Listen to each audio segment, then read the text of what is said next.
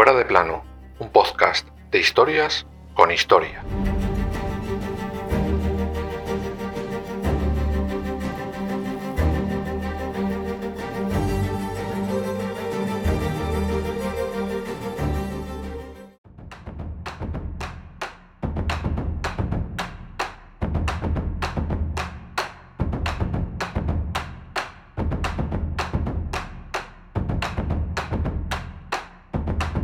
El derecho de los ciudadanos de los Estados Unidos al voto no será negado o menoscabado por los Estados Unidos ni por ningún Estado por motivos de sexo. Una frase corta, sencilla, fácil de comprender, ¿verdad? Pues que esta frase se pudiera inscribir en la Constitución de los Estados Unidos tardó un siglo en poder hacerse. Y en ese tiempo, ese proceso se llevó la vida y la dignidad de cientos de mujeres que lucharon por esa simple y sencilla frase. Aquel 26 de agosto de 1920, las cosas comenzaron a cambiar. Se adoptaba oficialmente la decimonovena enmienda a la Constitución de Estados Unidos, aunque en esa frase simple y sencilla no estaban todas incluidas. Ese día, de hace 102 años, llegó al país de las oportunidades el sufragio femenino o casi.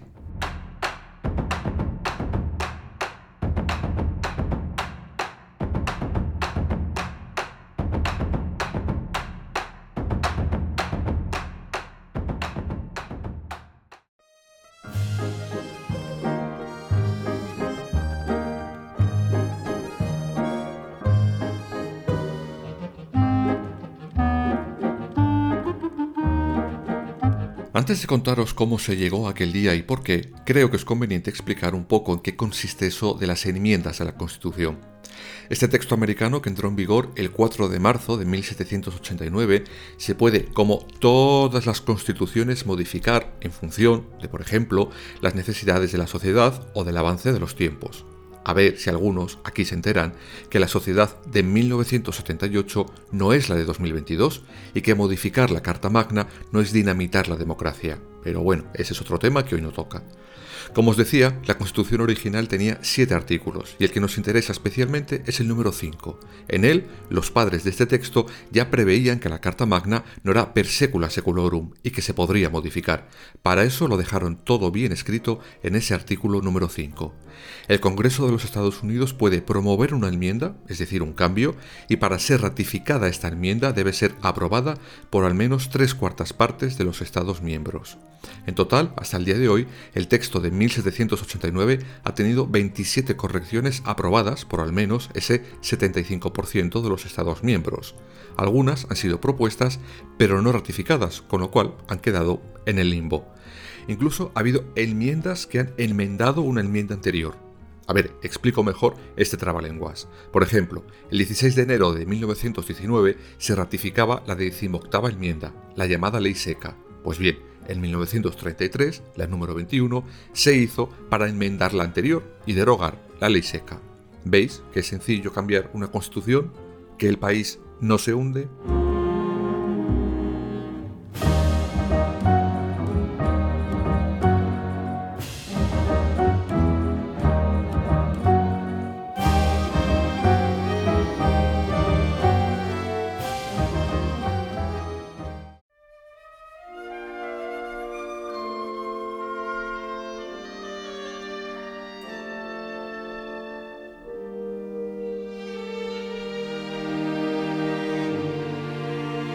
Como os he comentado antes, esta lucha duró casi un siglo y costó la vida y la dignidad de muchísimas mujeres. Por ejemplo, en 1848 se celebra la primera convención por los derechos de la mujer en Seneca Falls, en el estado de Nueva York. En ella se reconoce de manera inequívoca el derecho al voto a la mujer y se insta a estas y a las autoridades a asegurarle de la manera que fuera necesario. Se empiezan a plantear diversas acciones legales y de luchas en la calle. Las primeras van fracasando, pues los tribunales y los políticos las van tumbando poco a poco. Las segundas triunfan, más tímidamente. Por esas protestas en las calles y en las casas muchas mujeres murieron y otras muchas fueron torturadas, por ejemplo, por sus desafiantes protestas ante la Casa Blanca en 1910. El principal argumento que se utilizaba por aquellas organizaciones sufragistas era otra enmienda aprobada en 1870, la número 15, salida de la guerra civil, es llamada enmienda de la reconstrucción, y en ella se prohíbe a cualquier Estado o gobierno federal usar la etnia, el color o que hubiera sido esclavo para restringir el voto a alguien. En esa enmienda, evidentemente, se les olvidó mencionar que por el sexo tampoco se debería restringir un derecho. Bueno, seguro que no lo hicieron adrede. Un fallo tonto lo tiene cualquiera.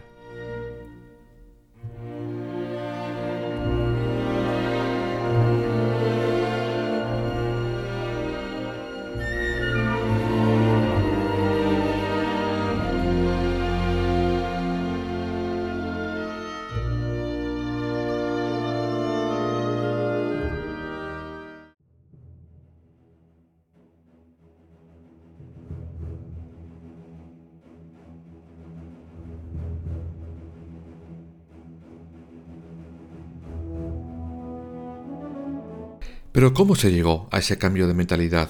Pues como dice el refrán, no hay mal que por bien no venga. La ciudadanía y los políticos cambiaron de opinión gracias a la Primera Guerra Mundial, más concretamente a la Asociación Americana de Mujeres Sufragistas con su presidenta a la cabeza llamada Carrie Chapman, que más o menos vino a decir lo siguiente, durante la guerra las mujeres os hemos apoyado, os hemos ayudado, hemos luchado por el país como el más valiente de los muchachos, por lo tanto, nos merecemos tener los mismos derechos, al menos el del voto. Por otro lado, el Partido Nacional de la Mujer organizó marchas, manifestaciones, huelgas de hambre, mientras ponía ante el espejo a la sociedad del momento. Más o menos lo que vinieron a decir fue lo siguiente, o sea, que lucháis fuera del país por la democracia y la igualdad, y dentro de casa nos tenéis marginadas sin poder votar, el gran y avispado trabajo de ambas asociaciones acabó convenciendo no solo a la opinión pública, sino al propio presidente Wilson, quien acaba anunciando su apoyo a esa nueva enmienda al sufragio en 1918. Un año después es aprobada por el Congreso, otro más y será ratificada por el 75% de los estados, aunque el camino de esa ratificación no fue sencillo.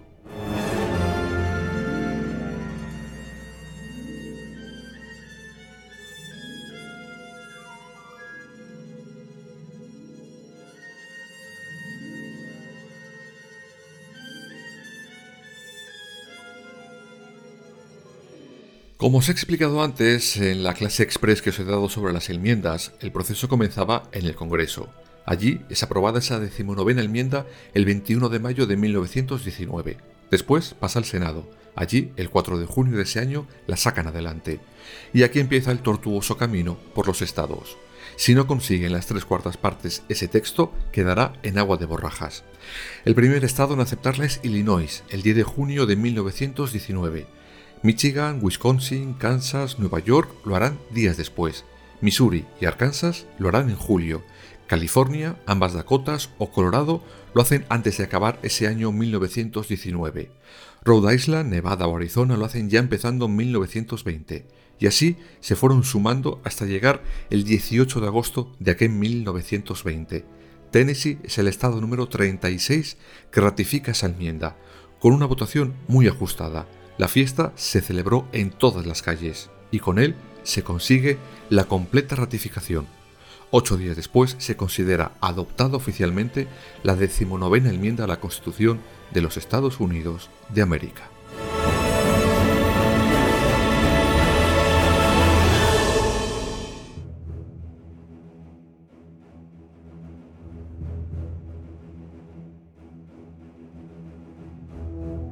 Por cierto, después de esa fecha otros estados se fueron sumando a la ratificación. Por ejemplo, Delaware lo hizo tres años después, Virginia lo hizo en 1952, en 1969 Florida, Luisiana dos años después. El último estado en ratificarla fue Mississippi, el 22 de marzo de 1984, después de haberla rechazado en marzo de 1920.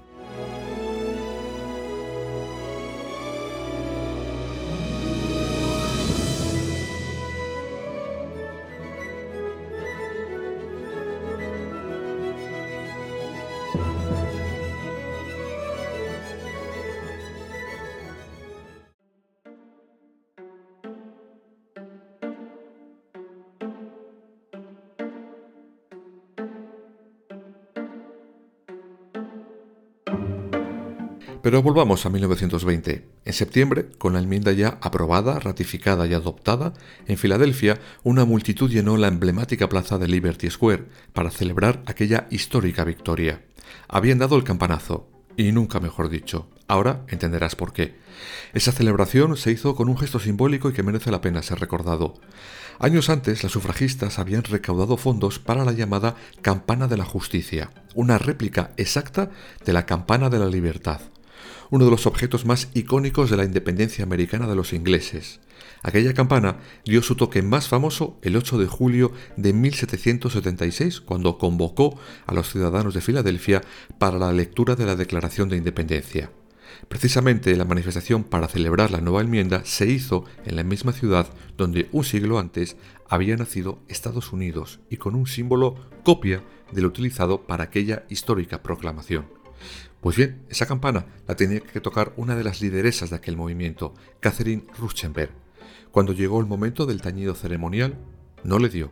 Cedió la cuerda a su sobrina, que hizo repicar la campana. Aquello fue todo un gesto de traspaso generacional de la lucha. Ella ya había luchado lo suyo. Ahora les tocaba a las siguientes generaciones.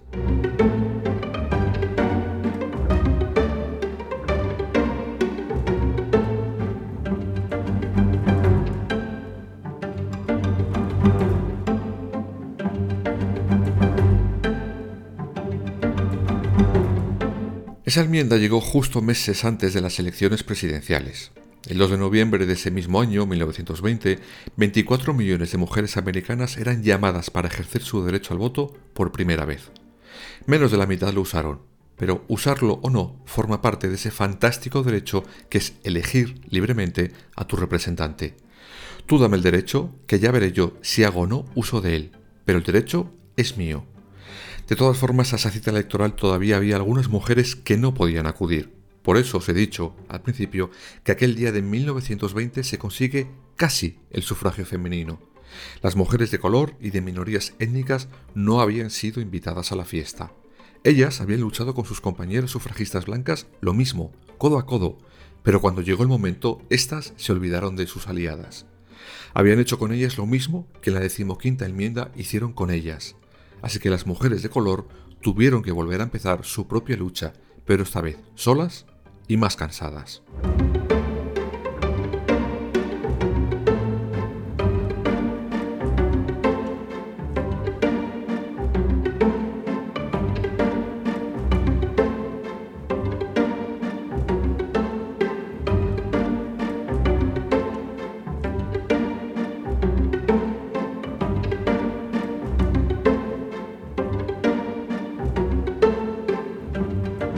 Y lo hicieron solas porque las sufragistas blancas estaban a otros asuntos. Su lucha ahora estaba centrada en la reconstrucción después de la Gran Guerra, derecho al aborto y otra serie de luchas sobre otros derechos que no incluía que sus antiguas compañeras de lucha pudieran votar. Quiénes lucharon y cómo merece otro capítulo aparte de fuera de plano, igual que lo merecieron aquellas que lo consiguieron. Pero como resumen, os diré que no fue hasta 1965, con la llamada Ley de Derecho de Voto, cuando se llega por fin a un real sufragio universal. Mediante aquella ley, por fin, ningún ciudadano de los Estados Unidos podría verse impedido a votar por su sexo o raza. Aunque también es cierto que a día de hoy en algunos estados siguen utilizando estrategias y artimañas para dinamitar el derecho al voto de las mujeres de color.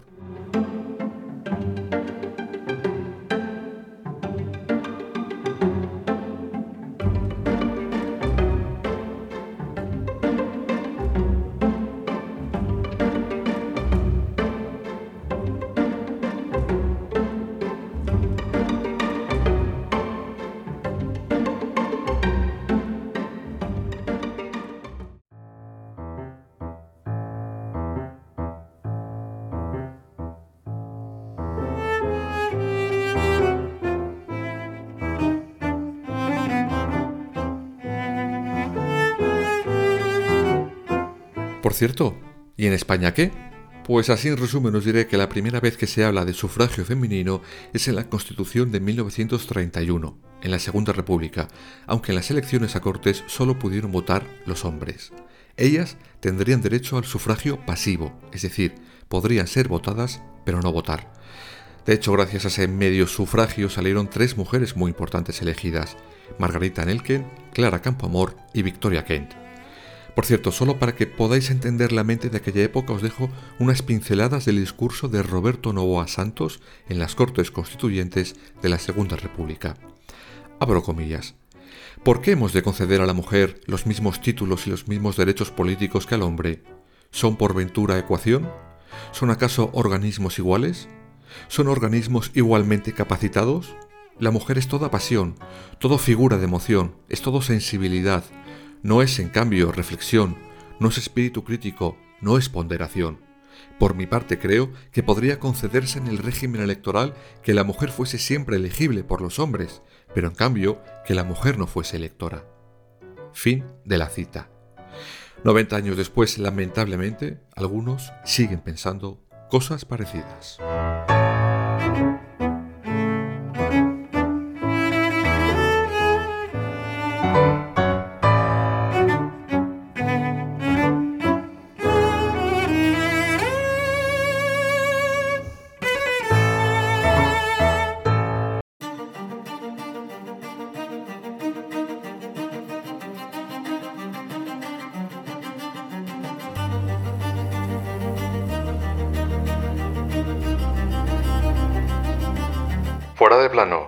Suscríbete en las principales plataformas y síguenos en nuestras redes sociales, Instagram, Twitter y Facebook. Fuera barra baja de plano.